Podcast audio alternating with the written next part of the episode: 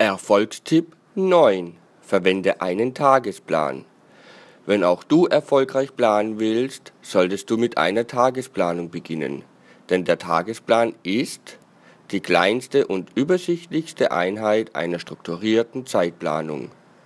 Man kann jeden Tag neu starten, wenn ein Tag nicht wie geplant verlief.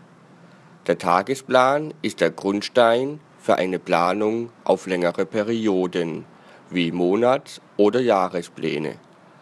Aber wer bereits einen Tagesplan nicht einhalten kann, kann eine Monats- oder gar eine Jahresplanung höchstwahrscheinlich auch nicht einhalten.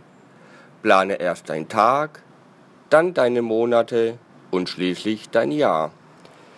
Benötigst du mehr Informationen, dann schreibe mir einfach dein Anliegen per E-Mail an kontakt@ regiofirm.info. Dein David Weidenbacher, Gründer und Bewerbungscoach